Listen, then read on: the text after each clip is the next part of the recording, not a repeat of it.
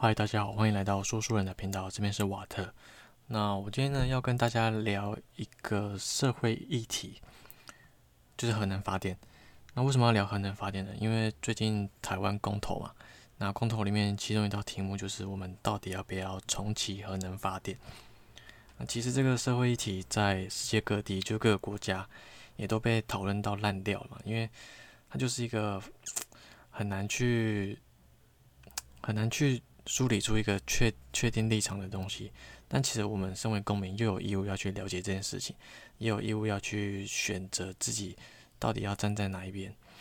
那到底要永和还是反核呢？其实现在以现在这个时间点来看，真的是两边各有立场。但是我们发现，在台湾，台湾社会上好像变得变成沦落到口水战，甚至是变成一个政治立场的攻防。因为在这件事情上，其实我们应该去考量我们人类，我们台湾到底要往哪里走。可是现在台湾在争论的，反而是一些偏激的言论啊，还有一些不知道哪里来的资讯，然后造成大家的发言都是在巩固自己的政治立场。那这个核能到底最后？要不要沦为服务我们、服务这些政治人物的一个事件呢？我觉得，如果我们让它变成这样的话，会是一件很可惜的事情。那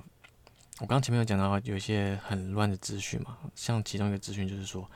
最近有一个电视名嘴他在节目上面说，呃，一个人一生用的电所产生的核废料，其实就只有一个保特瓶的大小。我是不知道这是真的还是假的，但是你们觉得他？真的有把那些诶手套啊、衣服啊、工作人员那些高辐射性的穿着，还有那些呃处理这些废弃物的工厂啊、土地啊、海水都算进去吗？我觉得这是一件就是值得值得怀疑的事情。好，再就是还有一件很奇怪的事情，就是说，呃，现在现在啊，现在这个时间点上，很很多坚定要支持去重启核能发电的这些人呢。也是当年非常坚定要反对进口日本核岛食物的这些人，就是他们这些人呢，他只他只要他一定要核能发电，可是他又不准核能发电有任何的意外，那这就是一件很奇妙的事情嘛。因为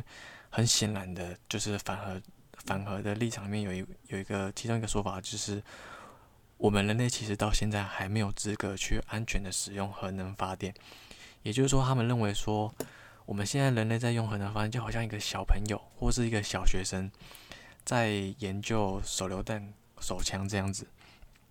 其实我觉得这个立场算确实是算合理的。那大家讲到后面词也都会说，就是这个核废料才是最让人头痛的问题嘛。所以今天这个节目呢，我跟大家来介绍一下核废料。那在讲核废料，我一开始就先跟你们讲一个故事啊，就是称诺比事件的后续。那不知道大家还大家还记不记得陈诺比事件？应该多多少少都有耳闻过。那这两年其实呃 HBO 吧，HBO 拍了一部蛮有名的影集，就叫《陈诺比事件》。它就算是纪录片，但是用一个呃比较有故事性的影集去呈现整个整个事件中发生的起头啊，到后面啊，然后这中间的一些居民啊，还有。政治考量啊，这些状况都把它给演出来。那这个车诺比事件一开始它爆发的时候，那时候还是苏联政府嘛，那时候苏联他只想要掩盖这件事情，去欺骗世人，所以他就随便撒了盆水。那这个盆水就是一个呃，在核灾我们不能用水去水去灭这些，不能洒水，因为核灾会有会有不断的放热嘛。然后我们是不能去洒水，因为去洒水只会反而让它更热，甚至让它有机会再发生一次爆炸。所以我们就必须要去撒这个叫做硼含硼的水。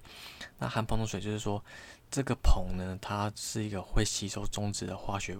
呃元素。那我撒硼下去，才有办法减缓它中子飘散跟放热的速度，才可以让它变得稳定嘛。所以那时候苏联他他为了要掩盖这件事情，他就随便去洒硼水啊，然后胡乱的灌浆。可是那时候辐射污染还是太严重了，而且一直飘到欧洲去。然后那时候苏联的财政又非常又非常潦倒，然后反正就是苏联快破产了嘛。那欧盟就只好出钱帮他们盖一个超级大的石棺，就是石头棺材啊。然后把它盖在原来的那个电厂的上面，这样，然后把它盖住。那一方面是希望这个核污染不要继续散布到空空中，然后飘出来。那另外一方面，它就是要去防止，呃，雨水啊，下雨的时候这些雨水就是把它就是滴到这些电厂里面，因为像我刚刚讲的，只要这个水跑进去，就会减缓这个中子飘散的速度，然后然后这些中子发热也会，这些中子也会变得比较会发热。那这些中子。一直发了下去啊，就很有可能会增加中子跟中子之之间碰撞的几率，那就很可能会造成再一次的核爆炸。所以，当时候盖好这个石棺之后啊，确实过了几天啊，这个监测器在测当地的这个温度，确实有越来越低，也显示出就是当初撒的那个硼水就慢慢的干燥嘛，然后这些硼开始发挥效用去吸收这个中子。那在这之后呢，就是这些欧盟就以为哦，他们以为可能中子就高枕无忧啊，就不会就就把这事情就圆满落幕了这样。可是，在最近这几年，突然就发现说，呃，那个地区啊，只要雨季过后，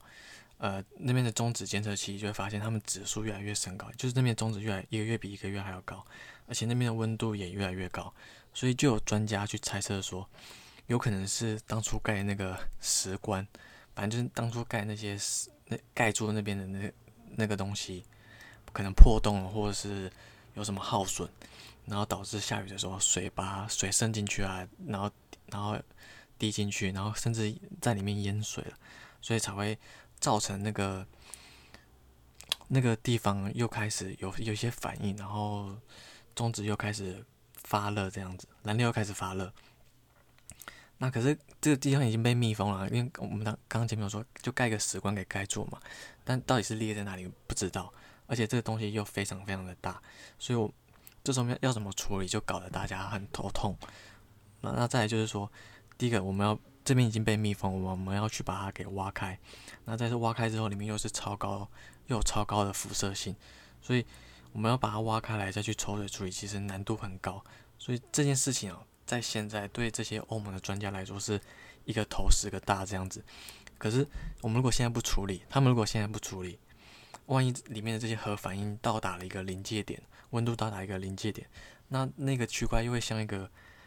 呃原子弹或者是核子弹一样在爆炸，那一旦爆开来，那事情又在大条，就算你把它盖住也是一样，因为那个爆炸威力是非常大的，而且爆炸之后。所产生的这些辐射啊，跟辐射污染也是更严重的。所以讲到这边哦，就是可以发现，其实这个核核废料是一个非常关键的点，因为这些核废料里面当这些我们统称核废料，但这些废料里面当中有非常非常多的物质哦，就是它们的半衰期呃非常的长。那这个半衰期就是说它。半衰就是它这东西会慢慢的消散嘛，会衰衰退衰减。那有些东西它的衰减的速度非常非常的慢，但是它在衰减的过程中就会易放出一些辐射。那这些辐射有什么阿法波啊、贝塔波跟伽马波。那这些辐射就是会对人体有害嘛，它会穿透我们的细胞或者是破坏我们的 DNA。那里面有非常多的这些化学物质，它的半衰期非常长，呃，可能像是。举个例子，有到达，可能有有长达一千多万年的，然后也有长达二十几万年的，当然也有也有的是可能一到三分钟，它半衰期一一到三分钟。那如果半衰期是一到三分钟的话，它可能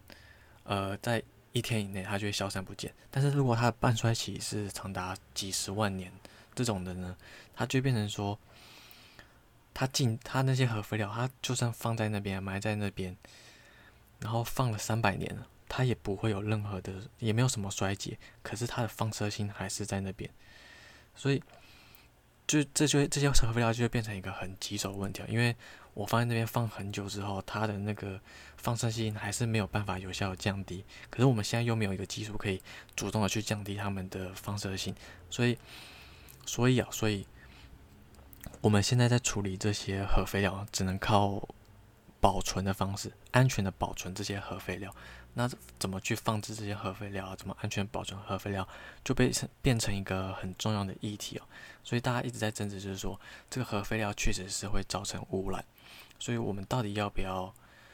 有两种方向嘛。有些人就觉得，只要我们有办法发展出新的技术，或是更好的做法去处理这些核废料，其实核能是干净的。那有些人就觉得说，这些核废料它确实就是对地球会造成伤害，对环境会造成伤害，所以就在这个点上面啊，在核废料这点上面，就会产生出了两个不一样的立场。那其实我们到现在都还不知道说到底要怎么去处理这些核废料，尤其是那些半衰期很长的物质啊。那有人就是会说，那我们这样就等于是在把这些东西留给我们未来的子孙去处理嘛？换句话就是说，我们人类为了一时的去享用这些资源，或是这个核能为我们带来的方便哦，我们要去祸害这些三千年的子孙其实事实上应该说三十万年的子孙啊，因为。这些核废料，它必须要